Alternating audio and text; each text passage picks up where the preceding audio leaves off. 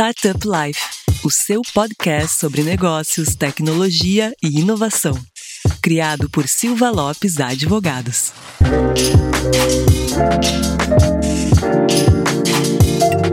Fala galera, meu nome é Lion Lopes e está começando mais um Startup Life, o seu podcast sobre negócios, tecnologia e inovação.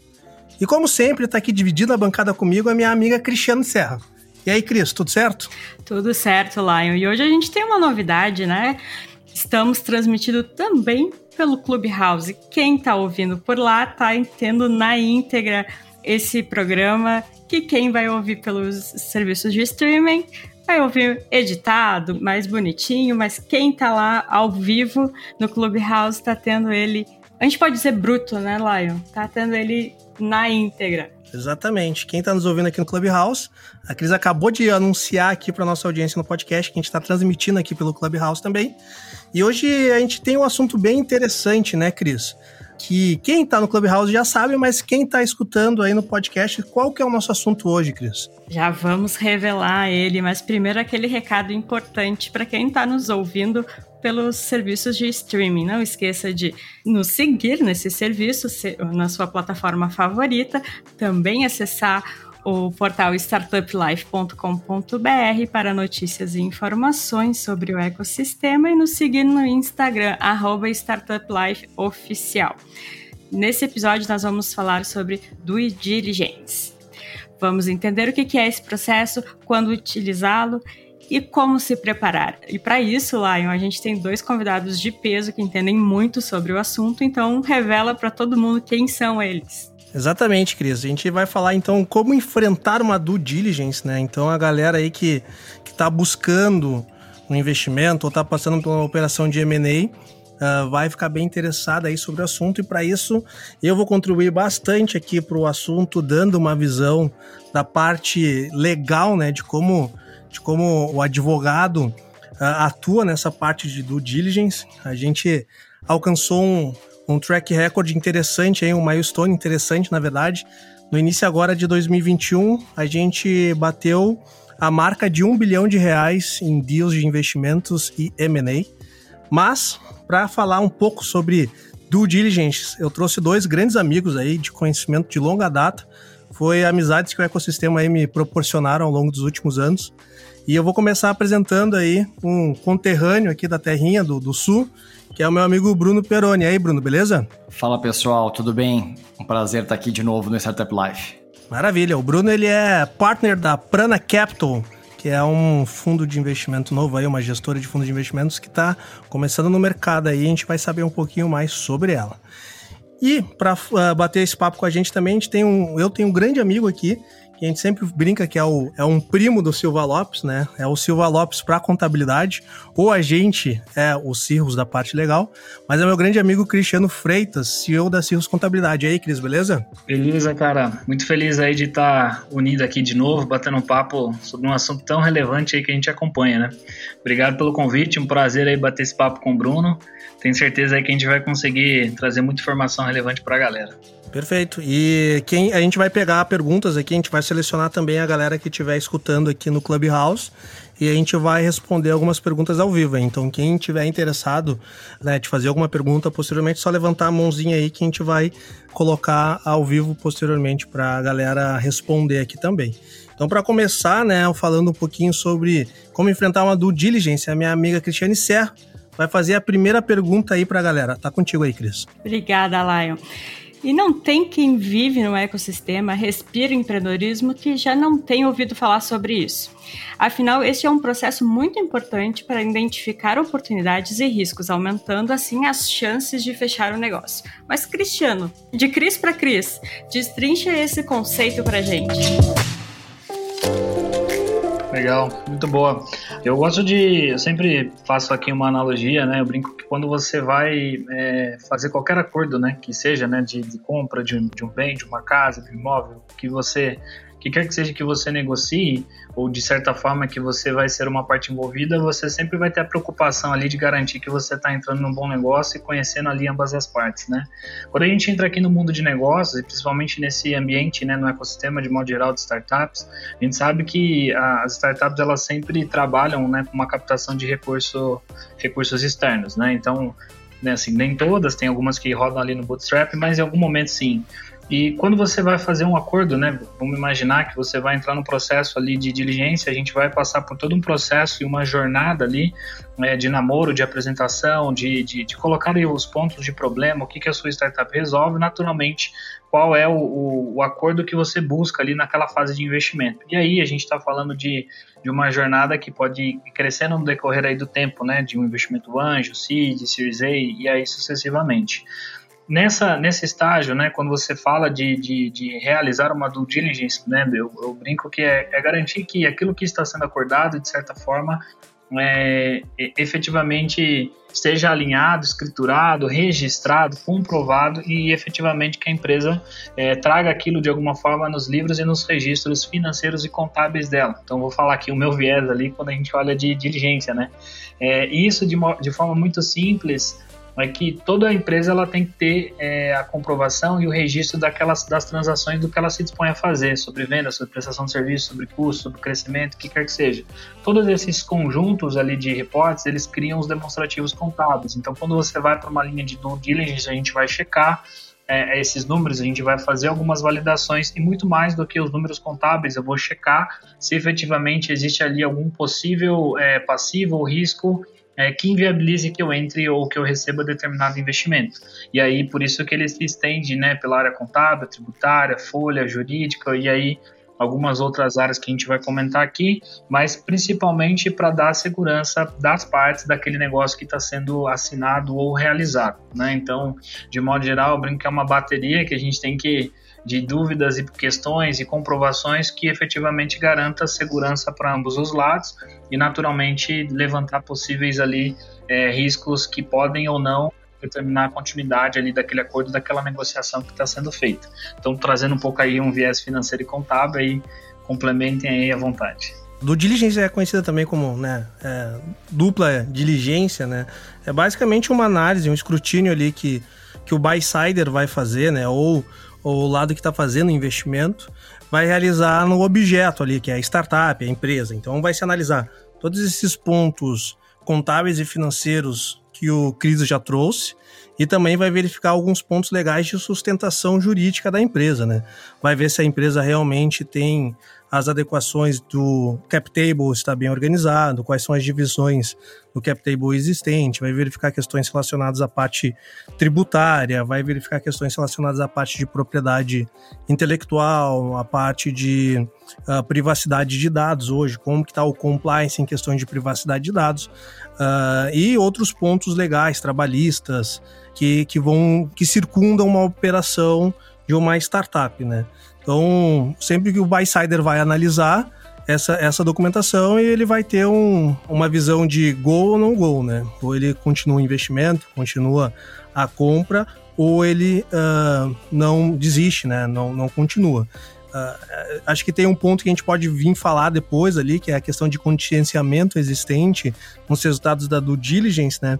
Mas uh, agora uma visão aí, Bruno, como que é a tua visão? O que que vocês aí como, como VC analisam, né? Quais são os pontos que vocês analisam aí dentro de uma due diligence legal e de uma due diligence contábil? O que que vocês verificam aí? O que que vocês querem ver? O que que vocês esperam da, da startup? Legal, ótima pergunta. Acho que assim, é, na verdade é, é para comprovar que a empresa realmente, é, como o Cristiano falou, que o gerencial bate com o contábil, né? Então, se a empresa está dizendo, ah, eu tenho 80 mil reais de faturamento recorrente e tal, uh, eu quero ver se realmente, uh, ou, ou, sei lá, tive um milhão de reais, meio milhão de reais de faturamento nos últimos 12 meses.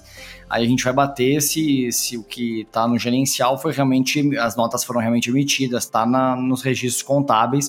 E também a, avaliar a qualidade desses registros contábeis, enfim, ver, ver essas questões. Acho que isso é uma, uma parte que passa na, na due diligence que é bem importante, que é a parte mais financeira da coisa, e a jurídica para ver se a empresa não tem nenhum passivo, nenhum passivo trabalhista, nenhuma dívida de, de tributos, uh, dívida previdenciária, e aí tem aí toda aquela história das, das certidões, né? Então, um milhão de certidões que a empresa tem que emitir, algumas mais complicadinhas, mas que, enfim, garantam para o investidor que ele não está entrando em uma empresa que, que tem algum problema que não está posto na mesa, né? Porque muitas vezes são relações novas, são empreendedores que a gente não conhece a vida inteira, né? Alguns deles a gente conheceu há três, quatro, seis meses. Uh, e a gente, enfim, uh, claro que pode, podem ter esqueletos no armário ali que, que inviabilizem o deal ou que devem entrar na conta da avaliação da empresa. Então, o nosso olhar é um é um pouco esse. E um ponto interessante, complementando, né, Bruno, sobre, sobre a questão da, da diligência, é importante trazer as etapas de um deal, assim, né? Onde que a diligência se encontra dentro de umas etapas de deal, né? Então tem aquela etapa de negociação e, e aproximação, que o fundo, o buy-sider vai ter junto com a startup. Feito isso, é assinado, né, uma segunda etapa, é assinado um term sheet que vai exemplificar e demonstrar todos aqueles pontos negociais que foram debatidos anteriormente, colocado a termo, e nesse term sheet vai ter um, um prazo, né? Geralmente é um prazo aí de 90, 120 dias, que vai ser o prazo que se inicia a due diligence. Daí começa uh, entra a parte de diligência legal e contábil de verificação. Com o resultado da due diligence, abre a parte de construção dos documentos finais, ou a assinatura dos documentos finais e a efetivação aí do se for investimento ou se for a aquisição, né? Exato, é pós, é pós definição dos termos, né? Então, dos termos da rodada, e aí, aí vai se ver se tem algum esqueleto no armário, né? Se, não, se tem alguma coisa que está errada e eventualmente se, se rediscute algum aspecto negocial. Exato, e daí tem um ponto interessante, né? Porque enquanto tá ali a, a discussão e a negociação dos termos, né? O buy-side, o VC, ele tá analisando muito o próprio empreendedor, né? Pegando algumas métricas ali que não são tanto de eco econômicos assim, né, mas são métricas de ah, CAC, vai verificar o que, que tem à disposição. Só que talvez a due diligence seja o primeiro momento que o empreendedor vai demonstrar pro, pro buy-sider, vai demonstrar pro, pro venture capital um nível de profissionalização nas suas organizações, né? O quanto esse empreendedor, eu gosto de falar, o quanto que esse empreendedor é empresário, né? Empreendedor é tu botar alguma coisa em pé, empresário é tu tocar o um negócio, né? E daí a, a, agilidade na entrega dessa, dessas documentações, das certidões, que nem o Bruno falou, já passa uma certa uh, profissionalismo e uma certa confiabilidade pro, pro, pro VC, né, Bruno? Com certeza, é, acho que isso aparece bastante aí na due diligence, tá? Então, se a, se a due diligence está muito, muito torta, isso pode, no mínimo, atrasar um deal e, às vezes, inviabilizar um investimento. Uh, até pelo, né, pelo nível de informalidade ou de desorganização da empresa. Então, com certeza, né? Acho que, acho que se as empresas que estão bem organizadas, que estão bem já né, com a sua, a sua contabilidade organizada, e, e, com a sua governança certinha, a empresa geralmente passa por uma due diligence sem problemas.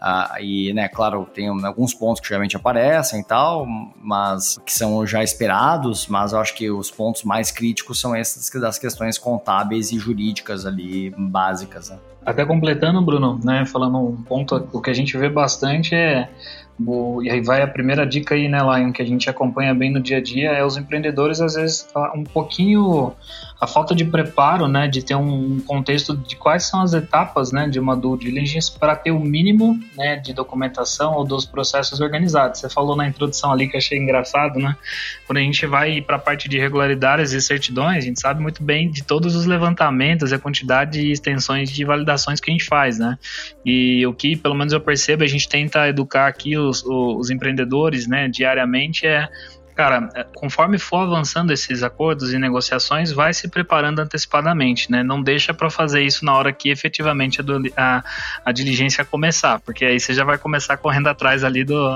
Vai estar tá atrasado, né? Você está atrasado naquela corrida e é uma questão de estrutura ali básica, né? De um acompanhamento de regularidades, de documentação, de relatórios. Por mais que a natureza, a qualidade deles não sejam é, a melhor possível, e eu entendo que isso também está de acordo com a fase momento que uma startup está, né?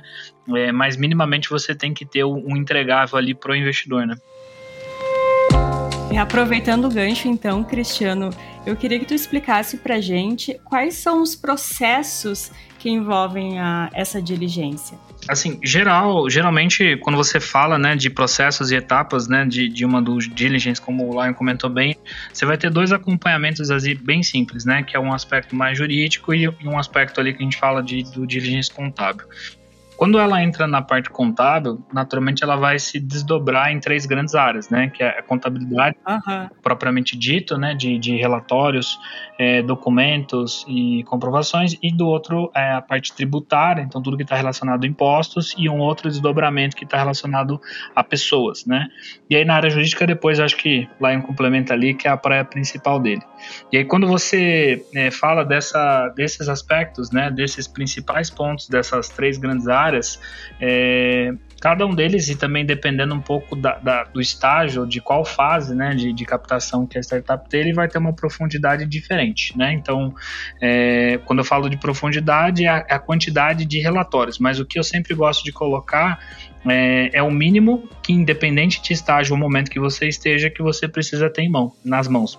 Então, por exemplo, quando a gente fala de contabilidade, eu estou falando de os demonstrativos contábeis ou relatórios contábeis que, dão, que vão dar a comprovação daquilo que você vem negociando do ponto de vista de valores e registros que a sua empresa tenha. É, isso muda de acordo com o porte dela, mas minimamente é o famoso balanço, DRE e os relatórios financeiros anuais que toda empresa precisa ter. Quando você fala de aspectos de processos ali mais na parte tributária, de uma forma muito simplista, é o que você tem, né, das, o que você declara de impostos, o que você recolhe de impostos e todo o ambiente ao redor disso, que são as declarações, que a gente chama de obrigações acessórias, a emissão de notas fiscais, é, contratos com clientes, tudo que de, de certa forma vai ser validado, checado, conferido, né, para entender se efetivamente aquilo que você se comunica do ponto de vista de mercado é aquilo que você cumpre ou emite de nota para poder levantar ali potenciais riscos, né, que podem ser desde pagar imposto errado ou não pagar imposto, né, então esse é um aspecto. E aí quando a gente vai para a parte mais de, de pessoal, faz todo o levantamento, só que aí olhando para para time, né? Então, quais são os vínculos de contrato que tem, quais são os programas de remuneração que a empresa faz, se tem políticas ali de pagamento variável é, ou não, como tudo isso daí é organizado e, naturalmente, todo o desdobramento disso, assim como tem na parte de impostos, entraria obrigações ou prestações de conta que ocorre aí do ponto de vista de governo. Por que isso? Para, do mesmo jeito, entender se tudo que a empresa ali, de certa forma, precisa cumprir ou fazer sobre esse aspecto também está sendo cumprido e potencialmente ali identificar é, potenciais riscos, adequações ou mesmo passivos, né? Tá complementando ao Cris aí, né? Acho que a gente também, do mesmo jeito que num deal a gente tem etapas, né? Na do diligence a gente também tem etapas, né? Pelo menos na parte legal da, da diligence, né? A primeira etapa que a gente faz aqui, que a gente tem dentro do escritório, na diligence, é um alinhamento do grau de profundidade que a diligence vai ter junto com o VC ou junto com o buy-sider ali, né? Então, primeiro ponto a gente verifica junto com eles qual que é o grau de profundidade que essa diligência tem que ter. Quando a gente fala em diligência de ah, um investimento anjo, um, né, uma, um investimento via aceleradora, né, a diligência ali ela não tem um, uma profundidade tão grande quanto a gente fala em uma série A, série B, série C ou num processo de M&A. Existe uma granulação né, da, da quantidade de profundidade que essa diligência vai ter. Então, o primeiro ponto que a gente faz do nosso lado aqui, pelo menos a gente dentro do escritório, é ver qual é o grau de profundidade que, né, que o VC ou o buy-sider eles estão uh, dispostos nessa diligência, porque logicamente isso vai impactar em questão de, de tempo e timing uh, do, do, do tamanho que a diligência vai ser. Um segundo ponto, né, a gente entendendo qual é a profundidade, a gente faz uma, um mapeamento de quais são os documentos, formulários e informações né, que a startup vai ter que uh, entregar, responder e tudo mais. Tem uma terceira etapa, que é a etapa de da startup conseguir essas documentações, conseguir todos a, a responder todos os formulários uh, enviados para ela. Vem para uma quarta etapa, que é uma análise prévia. Se faz uma primeira análise dessa documentação e, e envia uma segunda rodada de, de perguntas, dúvidas e questionamentos, né? Para a startup. A partir disso, essa etapa de perguntas, dúvidas e questionamentos podem ter outras, fazer outros ciclos dependendo uh, da startup, dependendo do deal. E feito isso, a gente vai ter um relatório final do lado legal. Né? A gente depois tem uma parte final que a gente bate os relatórios legais, né, o relatório legal com o relatório financeiro contábil, daí tu coloca os dois times a conversar, eu vou lá, converso com, com o Cristiano, o Cristiano conversa comigo, a gente bate as informações, vê se o que está apontando dentro da diligência legal está ah, uh, contingenciado dentro da parte contábil, uh, né, tira uma conclusão e entra, senta com o Bruno, né, e começa a discutir quais são os contingenciamentos que a gente vai fazer nos documentos finais. Então eu vou te dizer que a etapa final de uma due diligence é conversar com o VC, conversar com o buy-sider, qual é o nível de contingenciamento que a gente vai fazer nos documentos finais. E, e daí cada VC, cada buy-sider, ele tem, comprador, ele tem um nível de agressividade ou não. Uh, e até queria ouvir o Bruno aí com a tua experiência, Bruno. Como que vocês, né, nos deals que tu tem atuando, qual é o grau de, vamos dizer assim, de aceitação do que pode ter passado na diligence que o VC, né, uh, vai falar assim, não, isso daqui tá ok, isso daqui a gente ajusta nos documentos finais, ou o que a gente coloca de condição precedente dentro dos documentos, como que vocês analisam isso? Legal. A gente, enfim, eu uh, sempre invisto, investi, e a Prana também está investindo em early stage, né, nos estágios mais iniciais do desenvolvimento. Então, geralmente a empresa ela é mais nova, então espera-se que ela não vai ter grandes surpresas na questão de tributária e, e, de dívida ativa e tudo mais. Então, certidões geralmente é uma coisa que passa com tranquilidade, porque a empresa tem poucos anos de vida. Uh, e aí, claro, tem alguns tipos de contingenciamentos. Às vezes, os sócios têm outras empresas que são importantes. Uh, e acho que é importante, acho que a questão contábil pode pegar também, porque se, né, se, se a empresa lá, não está emitindo nota, sei lá, para alguns clientes é uma coisa que, né, que pega bem mal e pode inviabilizar o deal. Uh, mas, mas acho que é mais nesse sentido. Assim, acho que como a gente entra muito no início, a gente mais se protege dos passivos futuros uh, tenta se proteger dos passivos futuros nos contratos do que, do que realmente aparece, vai aparecer muitos passivos quando a gente está entrando. Uh, quando a empresa, às vezes, às vezes tem um caso que a empresa está captando uma rodada mais early stage, mas ela, ela já tem mais anos de, de vida, né, aquele CNPJ.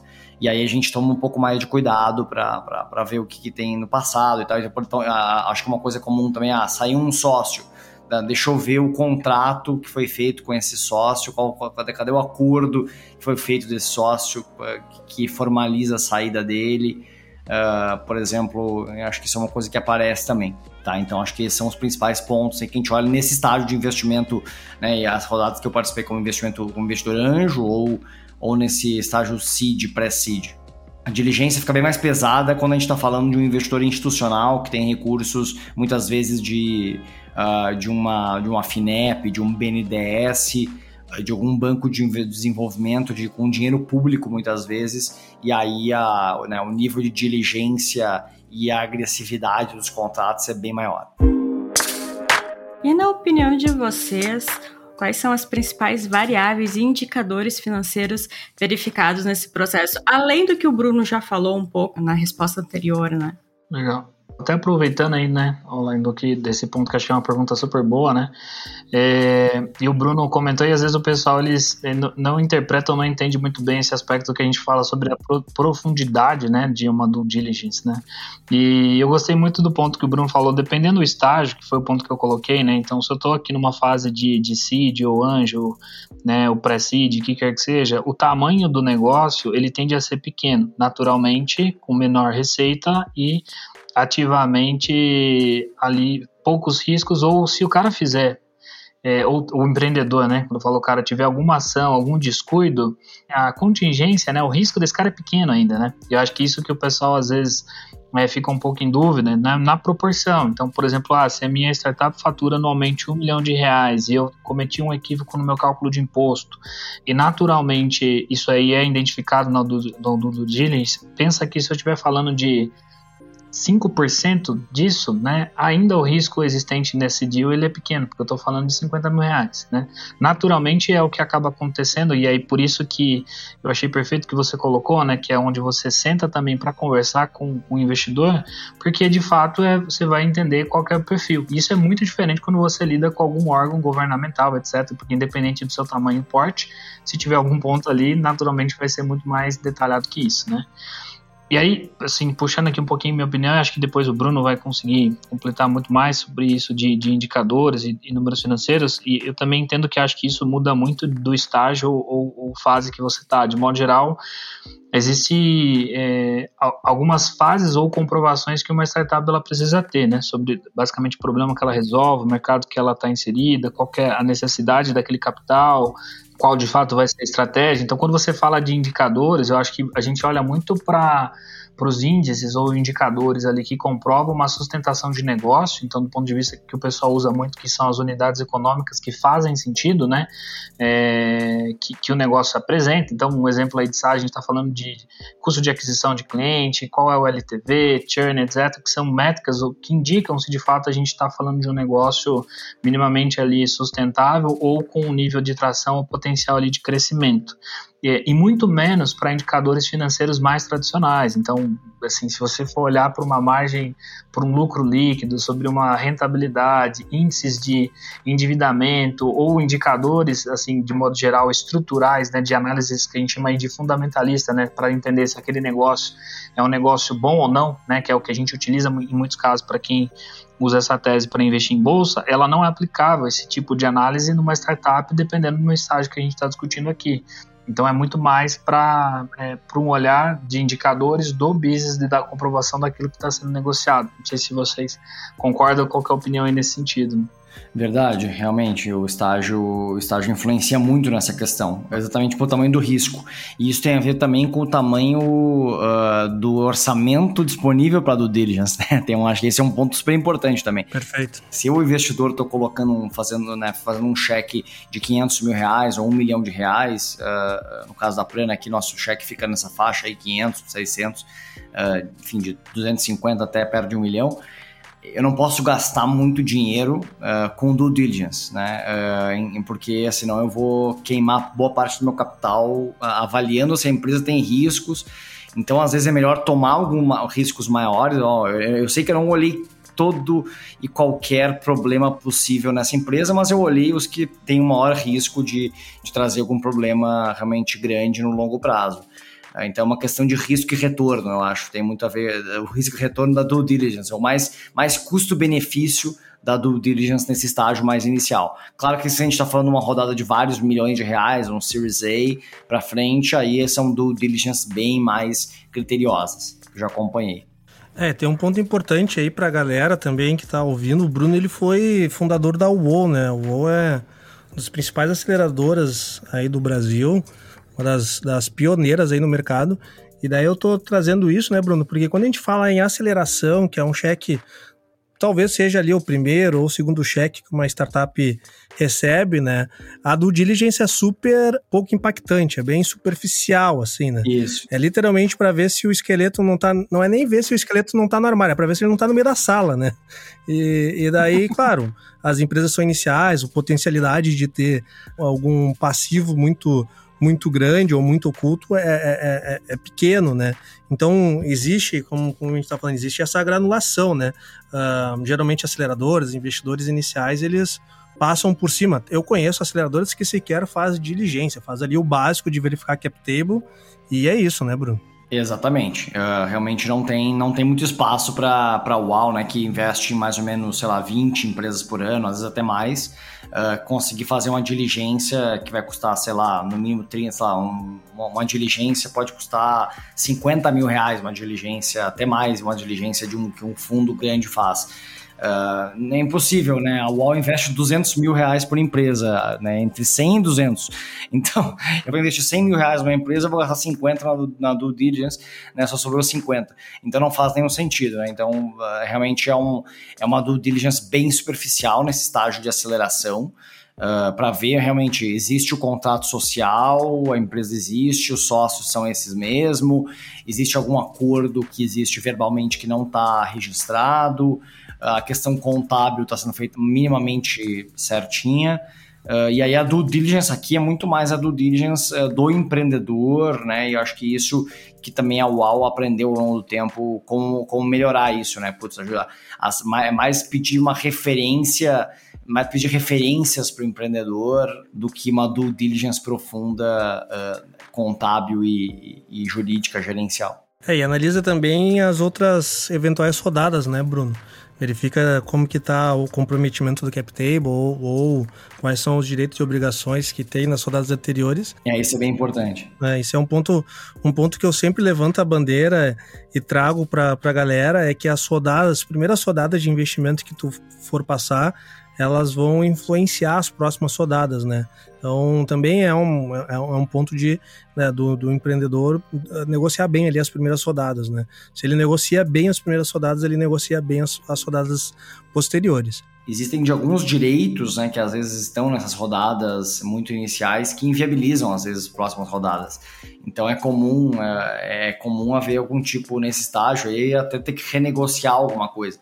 Mas muitas vezes, né, como numa aceleradora, quando tem um, um, problema muito grande, já aconteceu na UAL, por exemplo, tem um problema muito grande num acordo, num contrato de um investidor que já entrou, não deu tempo de consertar, né, enfim, uh, e o investidor não quis uh, aceitar os novos termos. Sei lá, ele, não, ele tinha alguma, alguma cláusula de não diluição ou de veto, agora não lembro exatamente o que, que, era, mas inviabilizou a rodada. A empresa tinha sido selecionada para ser investida pela UAU e acabou não sendo investida por causa disso. Então tem que ter muito cuidado mesmo e buscar termos mais padrão possíveis, né? Então não, não sair muito do, do, do padrão. Busquem pesquisar, fundadores que estão nos ouvindo aqui, busquem pesquisar quais são os padrões de mercado em termos de direitos uh, e de, do contrato, uh, dos contratos, do, do nível de diluição também e garantir que, e garantir que isso esteja uh, bem, bem acertado, né? Que, porque o que a gente vê de confusão em cap table é bastante comum. É, esse, esse, é, esse é um ponto interessante, né? De confusão de cap table e talvez, né? O que que, o que, que se pode, né? Vou, o que, que é uma startup pode fazer para manter tudo, tudo organizado, toda a tua estrutura de, de back-office organizada. Esse é, um, esse é um ponto importante que passa despercebido aí, passa batido pelo, pela maioria dos empreendedores. Né? Então, eu pergunto para os nossos convidados o que, que a startup, uma startup pode fazer para facilitar esse processo de due diligence. Boa. Eu acho que, assim, pelo menos dos clientes e no dia a dia, a gente sempre traz um ponto que o nível de controle ou de olhar que você tenha do ponto de vista de gestão, né? Então, quando a gente fala de uma forma muito simples, a gente está falando de áreas né, de apoio, não necessariamente de core de negócio. E o que é muito comum né, os empreendedores fazerem é ele focar muito no produto e na solução propriamente dito e deixar algumas áreas ali é, mais pendentes ou que posteriormente façam sentido eles atacarem, né? Então, é, cara, não vou me focar em ter uma área de controladoria ou relatórios contábeis e uma área jurídica totalmente protegida se eu não tiver um produto para ser vendido. Não faz sentido. Eu entendo a ótica e como o empreendedor pensa nesse sentido. Então, primeiro eu tenho que ser, ter, tenho que me tornar uma startup atrativa para investimento. Então, eu não posso gastar muita energia para que eu produza relatórios, sendo que ainda eu não tenho um produto propriamente dito que seja interessante do ponto de vista de mercado. Mas eu acho que uma coisa muito simples é você ter o mínimo de processo para cada fase de negócio que você tenha. Então, pensando aqui uma dor que eu acho que o, Bruno lá, a gente identifica isso no dia a dia, são startups que às vezes captam investimento ali na ordem, às vezes até de acima de um milhão de reais e não tem minimamente demonstrativos ou acompanhamento de certidões e de relatórios para comprovação de regularidade o que eu gosto de colocar, por mais simples que seja o processo, uma planilha, é, eu brinco um, um, caderno, o que quer que seja, mantenha o histórico das transações e daquilo que está sendo feito, para que em algum momento, quando você tiver algum responsável, que seja um analista, um assistente, um CFO, alguém que vai ficar responsável por organização e acompanhar esse processo como um todo, consiga reconstruir os números ou os dados do seu negócio. Então, acho que são processos muito simples, né, de, de poder garantir ali é, controle se o que você tem que ter ou o que você tem que pagar de imposto está sendo pago, manter é, talvez rotinas muito simples de reuniões a cada trimestre, semestre com o contador ou com o jurídico para poder saber se minimamente o que você tem que olhar ali na empresa está sendo olhado é, e, e, melhorar isso no decorrer do tempo. Então, não partir do pressuposto que você vai ter controles é, excelentes em todas as fases ali de negócio, mas o mínimo de cada estágio você tenha, né? É, e eu acho que isso aqui já ajuda muito, né? A gente já viu casos aqui de assessorar algumas startups onde não tinha nada, tinha zero, ou não compreendia. Então, aí o principal ponto é é, se o empreendedor não entende muito sobre a área de finanças, sobre a área contábil, sobre a área fiscal, né, e fazer os acompanhamentos jurídicos, às vezes um, um estagiário nessa área financeira de controladoria já vai atender esse cara muito, porque pelo menos ele tem alguém olhando para esse processo.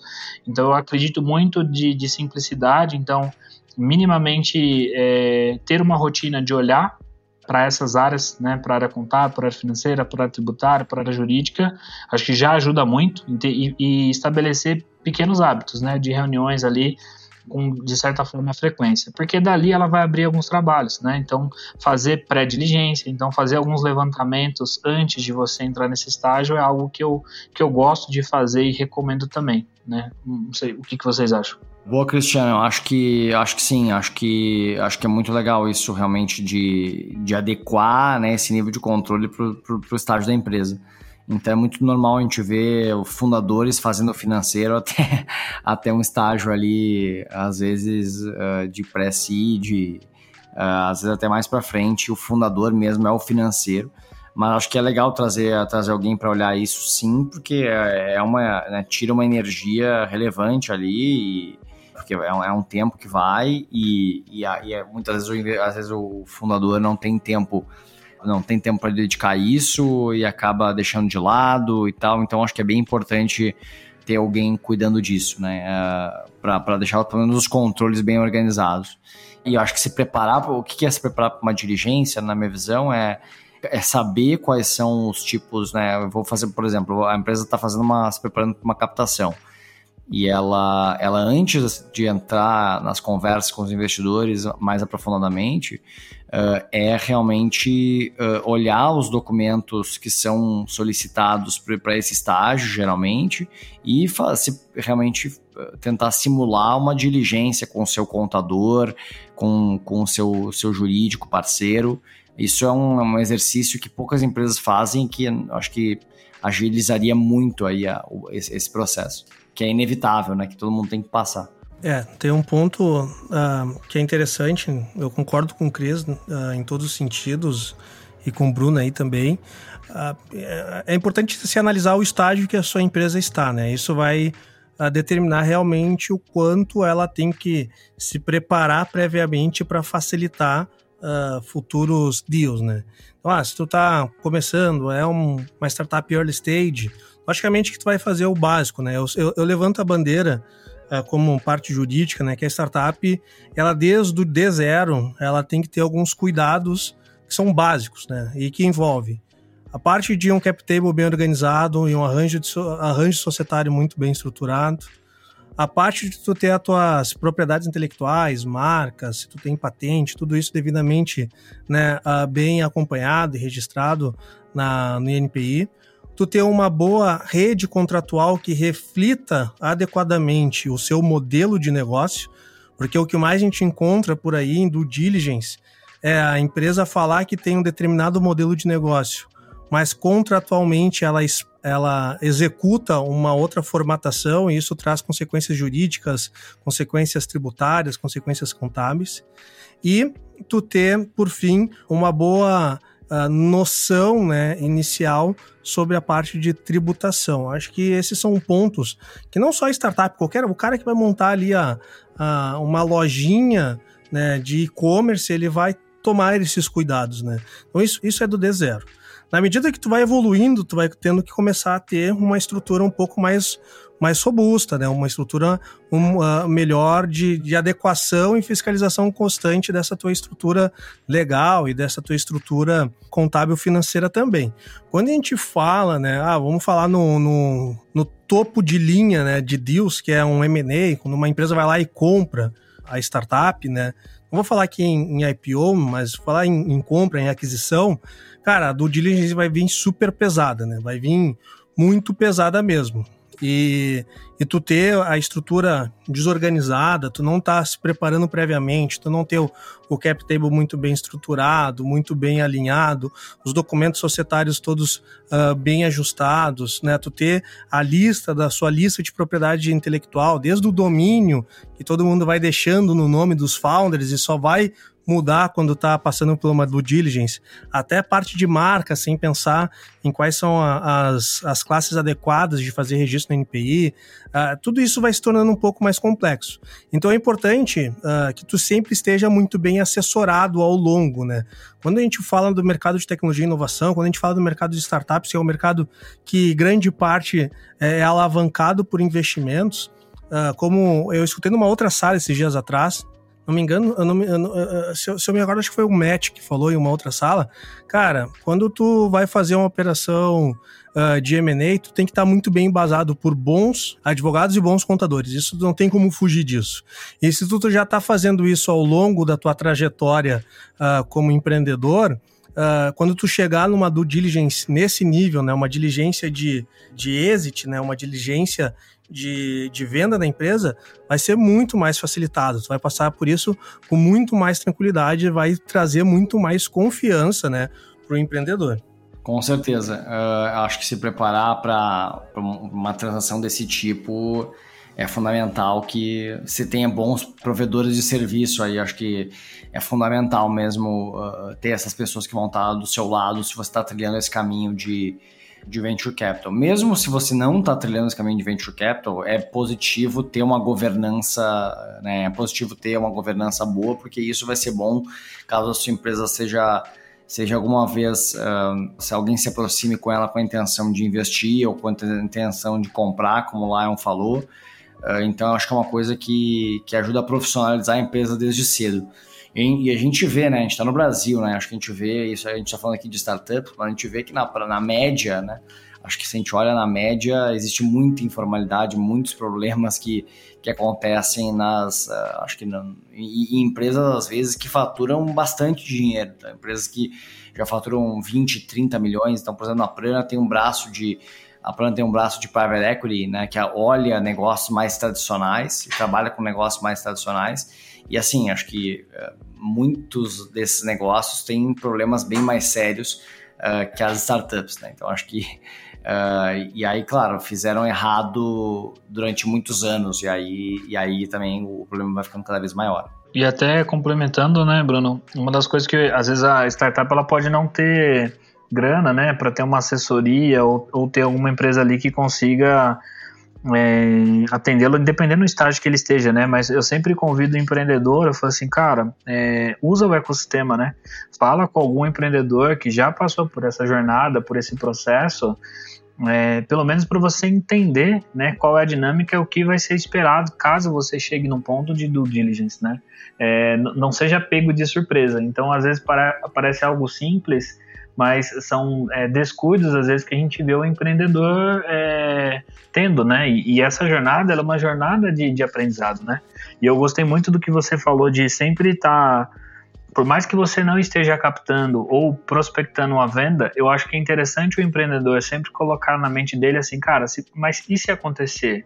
Eu estou preparado? Né? Naturalmente ele não vai sair eu brinco, não vai ser o empreendedor ou burocrata da mesa, né, que corre atrás de tudo e tal, mas se ele tiver esse olhar de, de garantir que se a oportunidade vem, ele está preparado, naturalmente ele já está aí alguns passos na frente de, da, da média ali do que a gente vê acontecendo no dia a dia. E eu acho que é, isso tem que ser um hábito, né? Na realidade, a gente tem que tirar um pouco essa cultura de ter compliance, ter controles, ter rotina é algo ruim, né? Na real, não. E na realidade, ela só te prepara e te torna ali. Você consegue ter flexibilidade, velocidade e crescimento. O que a gente está falando é adaptar os processos para um ambiente de uma startup. Eu gosto de dar um exemplo que acontece muito em diligência é erro quando está relacionado a, por exemplo, compras descentralizadas. A gente sabe que no dia a dia de uma startup você tem que ter autonomia, né? O fluxo, a velocidade do que as coisas acontecem, não faz sentido ter um departamento de compras até determinado estágio, né? Pelo menos que ela esteja. Mas você descentralizar e dar a, essa autonomia sem ter minimamente alguns direcionamentos de como as equipes, os gestores ou os responsáveis devam fazer isso, cara, você está é, você tá cometendo um grande descuido, né? Porque dali pode se desdobrar várias falhas de processo, falta de informação, falta de documento e inclusive é, ri, é, riscos ali financeiros para a própria startup. Então, eu, eu, o pessoal olha para empresas tradicionais e, e, e critica a, o, alguns processos mais é, robustos, lentos ou burocráticos, mas o, o, acho que o importante, que é algo que eu sempre proponho e também sei que o Lion trabalha assim muito na área jurídica, é você olhar para aquilo, entender e meio que adaptar e construir esses processos mais é, rápidos, velozes, mas também eficientes dentro de, uma, de um cenário do que é uma startup ali no dia a dia, né? É, concordo contigo, Cris quando a gente fala. O pessoal tem um pouco de, de preconceito né, com, com o contador, com o advogado, achando que a gente é burocrata e que vai uh, né, deixar a empresa mais, mais lenta, né? Mas não é verdade, né? O que, o, que, o que a gente mais levanta a bandeira é de conseguir padronizar operações, né? Sejam operações jurídicas internas, sejam operações financeiras contábeis também. E, cara, quando tu entra para o mundo de startup, tu vai ter que se ajustar a isso, né? Tu vai ter que criar operações que te permitam a escala, né? Porque se tu quiser ter todas as tuas operações jurídicas e todas as tuas operações contábeis e financeiras uh, feita, vamos dizer assim, uh, de forma artesanal, tu não consegue escalar o teu, o teu negócio, né? Tu precisa ter uma estrutura de back-office que te permita escalar. Eu, eu vejo, a gente não tocou no assunto, né? Mas a startup, na medida que ela vai crescendo, vai, ela vai passando pelas diligências, né? Ela vai uh, passando por cada vez diligências mais, mais complexas, mais robustas, mas entre as diligências, né? Provavelmente ela vai começar a ser exigida também uh, em passar por auditorias, né? Como o Bruno falou ali inicialmente, quando tem uh, fundos né, com, com, com funding público, né, como exemplo ah, o BNDES, que faz bastante investimento, uh, é, é, é, essencial que. É essencial não, é inerente a isso que anualmente a, a startup vai começar a passar por auditorias. E essa auditoria é como se fosse uma due diligence periódica. Ela não vai ser precedida de um, de um investimento ou de uma operação de compra, mas ela é periódica, todo ano vai acontecendo. E também quando tu chega nesse, nesse estágio de passar anualmente por auditorias, as tuas due diligence no, no momento de investimento, no momento de, de venda da, da empresa, acaba sendo facilitado, porque tu já está né? Tu já tem um ritmo, o teu corpo interno de, né? O teu departamento legal interno, o teu, seu departamento uh, contábil interno já se comunica de uma forma muito mais ágil com seus prestadores de serviços, né? Com o advogado terceirizado, com a contabilidade terceirizada e consegue desenvolver isso de uma forma mais ágil, mais, mais clara, mais tranquila. Então, assim, a tendência, né, é que quanto mais a startup vai se evoluindo, mais fácil acaba se tornando as due diligence. Eu acho que a primeira due diligence que é pancada pro cara é quando o cara vai passar ali por uma, por uma série A. Eu acho que depois disso as due diligence acabam sendo uh, um pouco mais do mesmo, mas ali quando ele vai passar pela série A, né, uh, vai ser o momento que o cara vai vai, vai suar bastante aí para passar por uma diligence. O que, que tu acha, Cristiano? Não, com certeza. Eu brinco que quando o cara fala, tô indo para um série A, a gente brinca, bora lá, prepara o couro que aí vem. Mas é, geralmente é a fase ali, eu acho que pelo momento, né, que é essa transição. Eu, eu sempre coloco que é o, é o, o não profissional ou o amador para um nível mínimo de, de compliance e gestão dentro desses pontos, né? E, e, tende a ser a diligência ali que puxa muita energia do empreendedor, é, ali da, da, equipe de controladoria, do time de finanças, do contador, do jurídico, porque de fato vão começar a surgir coisas ali dentro da listagem, né, de modo geral, né, de documentações e informações que às vezes o pessoal realmente não tem, né, cara? Então, pedir informações, eu, eu gosto muito quando a gente fala de sobre arranjos contratuais, mas de uma forma muito simplista é assim, cara, o que você se compromete do ponto de vista ali de comunicação com o mercado tem que estar tá garantido em todas as fases da sua startup, né? Desde o contrato que você assina, o termo de uso que você tem, da sua política, é, das notas que você emite e assim sucessivamente. E cara, quando você vai para essa fase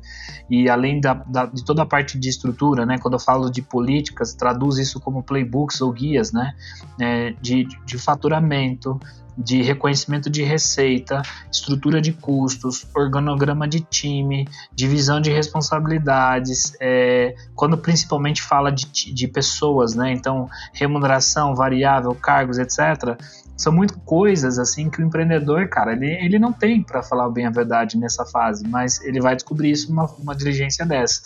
E aí, naturalmente, eu brinco, é necessário muito, muito chá, muita calma nessa hora, porque de fato é um processo, para mim, de maior aprendizado para o empreendedor e to para todas as partes ali envolvidas, né? E ali é aproveitar esse momento para maturidade, para crescimento, para desenvolvimento. É, empreendedor ele gosta muito de, de ter playbooks, principalmente quando você olha para áreas né, de crescimento de negócio, né? Então, quando eu estou falando de vendas, estou falando de marketing, estou falando de produto, né? Tô falando às vezes de RH também, mas é necessária a construção desses playbooks dessas áreas, das demais áreas, né? Porque de fato é o mesmo guia, é a mesma orientação, isso facilita muito, mas concordo com você lá, eu acho que essa é a das piores ali diligências para mim, porque de, de modo geral às vezes ele não passou, pode acontecer muito, ele não ter passado por uma diligência prévia numa fase de investimento anterior, né? E aí, se isso não aconteceu, aí ele vai aprender somente nesse estágio, nesse momento, né? Que às vezes tem muito caso de investimento anjo ali que efetivamente não rola uma due diligence dessa, dessa natureza ali contábil, é muito mais acordos ali de, de empreendedor, da tese ali que o, de quem aportou a grana no carro, basicamente. Eu, eu queria fazer uma pergunta até para o Bruno, Lion, aproveitando do momento ali de experiência de desse estágio né, de, de, de, de, de seed, de, nem seed, vamos falar anjo ou pré-seed, se em algum momento eles tiveram alguma situação por uma startup nesse estágio que ele deu aquele não gol na, na de investimento que era algo que, irreversível, né? Vamos falar assim, cara, isso aqui me, me travou do ponto de vista ali de seguir. Quando a gente fala mais desse aspecto financeiro, contábil ou jurídico, vou falar jurídico pode ter, mas mais contábil, financeiro de riscos que inviabilizar se você for tipo, cara, não faz sentido a gente entrar. Até pra, pra galera ter um pouco dessa noção e visão. Boa, vamos lá. Eu acho que na UAL tiver alguns casos, sei lá, se, se por exemplo, se uh, acho que um caso é, é a questão de, relacionada a cap table e estrutura societária. Então, sei lá, de, de existir uma discrepância muito grande entre estrutura societária e, uh, né, que é apresentada e a, e a real, né, e isso não está não tá bem amarrado, isso pode, pode dar, dar problema, já deu na UAU, né, algumas empresas que, que não foram investidas lá, lá, na aceleradora. Como eu falei, uh, questões de rodadas anteriores, e aí direitos de rodadas anteriores ou um equity de rodadas anteriores muito grande. Então, por exemplo, lá, a empresa fez uma rodada e ela vendeu 30% da participação para um investidor, né, um investidor anjo. Uh, isso aí já inviabilizou mais de uma mais de um investimento. Uh, claro que a gente geralmente sabe isso antes do momento da due diligence, né? Mas uh, acho que acho que no momento da, no, momento da due diligence, né? Acho que geralmente a questão financeira é onde a gente olha mais é ali, putz, a empresa uma discrepância muito grande entre faturamento e, e o que está ali no, no contábil. Né? Já aconteceu uma vez uma discrepância grande e tal, e aí lá na UAU e, e teve que a gente ficou muito desconfiado e teve que, que passar, assim. Mas, assim, acho que os sinais geralmente mais negativos têm relação a mais a estrutura societária, na minha visão, tá? Uh, na, na, minha experiência também, que também é uma experiência mais, mais focada aí na, na aceleradora, em rodadas anjo e, e pré-seed, né? Então, uh, geralmente esse é o tipo de, de coisa que acontece. Que geralmente quando chegou na diligência, né, a gente já já consegue cortar, uh, talvez, e, eliminar alguns empreendedores uh, já mais, né, que estavam menos profissionalizados, menos preparados. Então, nosso próprio processo de avaliação dos empreendedores acaba também dando uma filtrada. Na aceleradora, que é um pouco mais, mais delicado, porque é um processo mais feito em escala, então não dá para aprofundar tanto no, na, na avaliação prévia antes da due é, puxando, gostei da, gostei da, da ideia aí, Cristiano, vou puxar aqui também.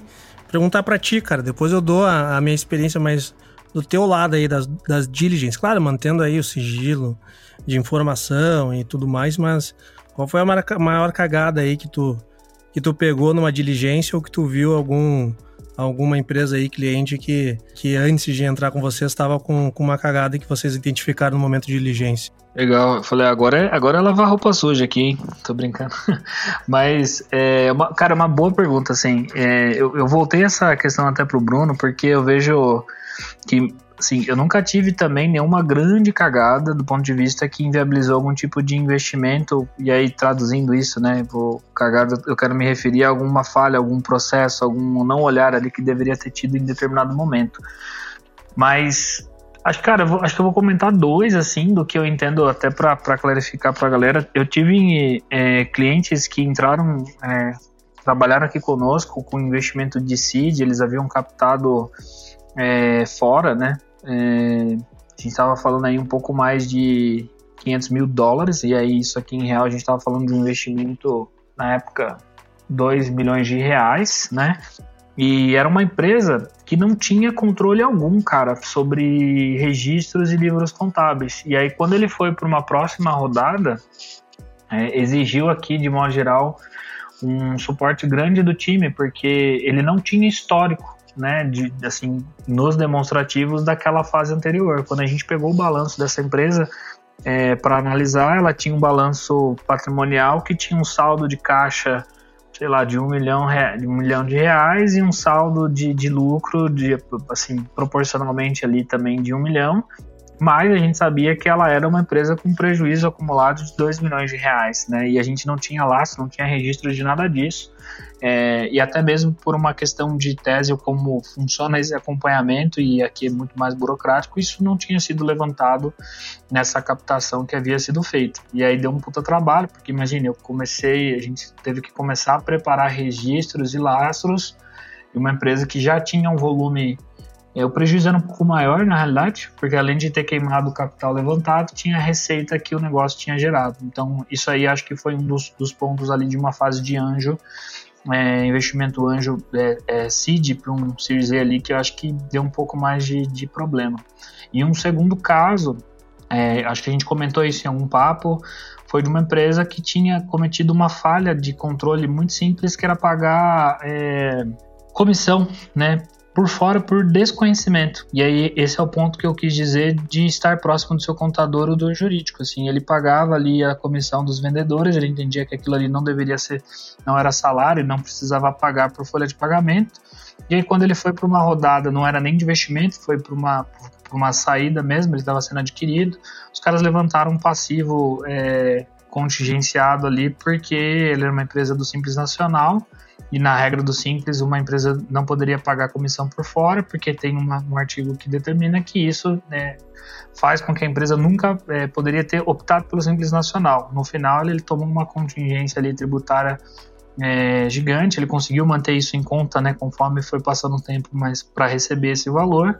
Mas a gente estava falando ali de algo, cara, sei lá, aproximadamente 8 a 10 milhões de reais porque teve que voltar cinco anos e calcular um regime tributário bem diferente do que a empresa tinha naquela época. Eu acho que esses foram alguns pontos de falhas ou pontos de controles assim bem simples que impactaram grandemente o empreendedor. Mas na maioria dos casos o que eu vejo é muito um acordo, né? Até a gente um projeto ali de, de, investidores, a gente faz o que a gente brinca de diligência expressa, que é basicamente bater nos principais pontos que a gente entende por modelo de negócio que pode ter problema e para o investidor determinar qual que vai ser o compromisso que a startup assumir a partir daquele momento, assim, mas acho que me vem à cabeça que esses foram dois casos ali bem específicos que geraram impactos ali de forma diferente em situações diferentes, sabe? Lion, tu falou que também tinha casos para contar, então revela para o pessoal. É, do meu lado, o que eu vi de, de mais uh, impactante, assim, em, em diligence, foi uma situação, uh, como o Bruno falou, de discrepância de cap table. Né, o, empreendedor, né, o grupo de empreendedor trouxe, era um investimento nessa época, não era nem uma, um M&A, ele trouxe uma descrição de cap table e o próprio empreendedor, por, cara, uh, desorganização mesmo, ao longo dos programas de, de stock option que ele tinha emitido e ao longo do, do, das outras rodadas de investimento, foi verificar que, cara, não tinha um dos sócios atuais que estavam com a participação correta, né? E deu uma quebra, uma diferença ali por, por, por falha de, de, de contas de diluição ao longo desse processo, deu uma diferença de quase 20% do cap table, assim, de do que estava mapeado e que não estava mapeado. Isso foi, foi algo que acabou que o investidor fez um, um no-go, né? Não, não, não, não continuou. Um outro ponto que eu vejo que, que também é bem, que foi bem impactante para nós, que a gente, que a gente identificou, uh, muito se preocupa. Então, é, o Cris falou isso lá no início, né? Vou, vou ressaltar agora de novo. A diligência não é feita só na empresa, né, pessoal? Ela é feita com os founders também, né? Então, se tu tem algum tipo de enrosco na sua pessoa física que possa refletir dentro da empresa, isso vai ser mapeado dentro da due diligence, né? E a gente teve um caso que um dos, do, dos founders estava com o mandado de prisão expedido para o cara, então foi, foi, foi algo bem, bem xarope também que, que aconteceu. Mas acho que são esses os dois casos, assim, né? Acho que uh, exemplifica bastante bem. Um é ter o cap table muito, muito bem organizado, né? Muito bem calculado, tudo certinho, que nem o Bruno já levantou. E, cara, prestar atenção também que quando tu é founder de uma startup, tu também vai passar por diligência. Então, tu também tem que ter diligência nas tuas atitudes pessoais, né? Não adianta a empresa estar tá limpa em mil maravilhas e tu tá com o nome todo todo escangalhado, né? Então, é um ponto também importante de, de, de se analisar. Acho que essa, essas são as, as principais experiências. Tem casos menores ali de. Cara, a, a, gente, a gente teve uma situação semelhante a essa tua, Cris, também, de desenquadramento do Simples Nacional, mas uh, isso acabou que não foi impeditivo, deu, deu continuidade, foi contingenciado e, e, e segue a vida. Acho que esse é um ponto importante para a galera que está que tá nos ouvindo entender o que, que é o contingenciamento, né? Vou, vou, vou trazer essa parte final aí para a gente encerrar, porque a gente já está batendo aqui a nossa uma hora que a gente combinou com os convidados. Mas o contingenciamento é quando tu chega no resultado da due diligence, onde o investidor ou, ou o comprador tem interesse ainda de continuar o, o negócio, ele verifica todos esses passivos levantados né, pela parte legal, por mim, pelo Cris, pela parte contábil, e daí ele fala, ok, cara, entendo que tem esses passivos, mas o, o, o, negócio é interessante, quero continuar. E ele deixa isso em parcelas retidas, né? Tem duas, dois formatos que isso acontece. Ou através de escrow account, que é uma conta onde na medida que esses passivos vão sendo, vão, vão vai havendo a, a, a decadência desses, desses passivos, vai se liberando os valores, ou o próprio né, investidor, o próprio comprador, ele fica com essa parcela retida que, que, que soma esse volume de valores contingenciados e ele também vai liberando né, para o sell-sider, vai liberando para para investida na medida que esses passivos vão sendo vão decaindo também esses, esses passivos. Acho que a gente deu uma boa, um bom overview aqui, né, galera, sobre, sobre o que, que é, como enfrentar uma due diligence, o que, que é uma due diligence, quais são os pontos que tem que estar atentos a uma due diligence. E a gente vai chegando aqui ao final de mais um Startup Life. E eu quero abrir aqui para as despedidas, agradecer. É um, sempre um prazer gravar aqui com dois grandes amigos. O Bruno também, ele é host da A Virada Podcast, que é um baita podcast, acho difícil a galera não conhecer. Eu vou começar aí pelo ti, Bruno. Bruno, muito obrigado por participar. Quem quiser conhecer um pouco mais da, da Prana Capital, quem quiser escutar o A Virada Podcast, quem quiser bater um papo com o Bruno, como que faz para chegar até em ti, Bruno? Legal, uh, muito bom também participar aqui do Startup Life. Uh, acho que foi, esse é um assunto que muita gente evita de falar, porque é um assunto que não é muito sexy, mas é um assunto bem importante.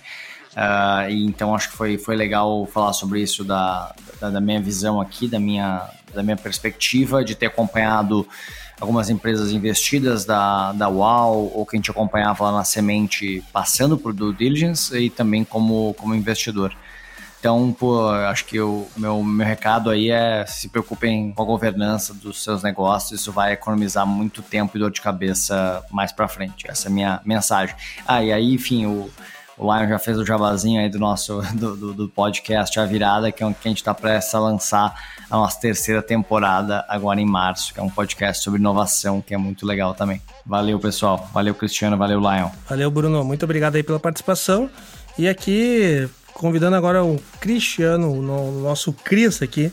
Né? A gente tem dois Cris na gravação. A gente tem o Cris e a Cris, né? Então, convidando o Cris a se despedir aqui, agradecer mais uma vez por participar. Acho que é o terceiro episódio já, né, Cris? Isso aí, eu tô entrando aqui pra, pra, pra cadeira fixa quase já.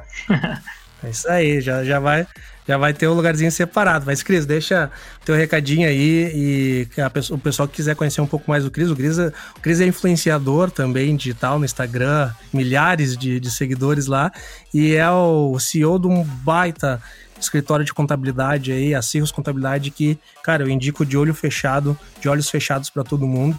Quem quiser conhecer um pouco mais da, da Cirrus, quem quiser bater um papo, trocar uma ideia contigo, Cris, como que faz? Não, massa. Cara, obrigado, assim, agora fiquei até, é, ficou até pesado, né, de influenciador digital, agora tem que produzir mesmo, né? Brincadeiras à parte, mas a gente tem tentado fazer um trabalho aí para poder contribuir de modo geral e voltar para o ecossistema, tudo que ele trouxe para a gente. De modo geral, as redes sociais da Cirrus é arroba Cirrus Contabilidade. A gente está com material, está produzindo bastante material ali para YouTube agora também, então tentando modificar aí alguns canais e formatos aí de conteúdo para poder apoiar os empreendedores. Obrigado pelo convite, muito bom papo, Bruno. Sempre bom a gente tá aí com, com, com alto nível ali para poder aprender, desenvolver. De novo, obrigado pela parceria, Lion. E aí segue a gente lá e vamos, embora. É, aguarda aí os próximos episódios para poder contribuir junto. Maravilha, valeu, Cris. E aqui na bancada ao meu lado está a Cristiane. Muito obrigado, Cris, por participar também, como sempre, de mais um episódio. A Cris não conseguiu ouvir a galera do Clubhouse, porque a, a Cris ainda né, não saiu o aplicativo para Android, mas a gente tentou aqui inovar um pouco, fazer uma transmissão ao vivo da nossa gravação. Cris, muito obrigado por participar. Obrigado para todos os ouvintes aqui do Clubhouse e com certeza nos ouvimos no próximo episódio. Tchau!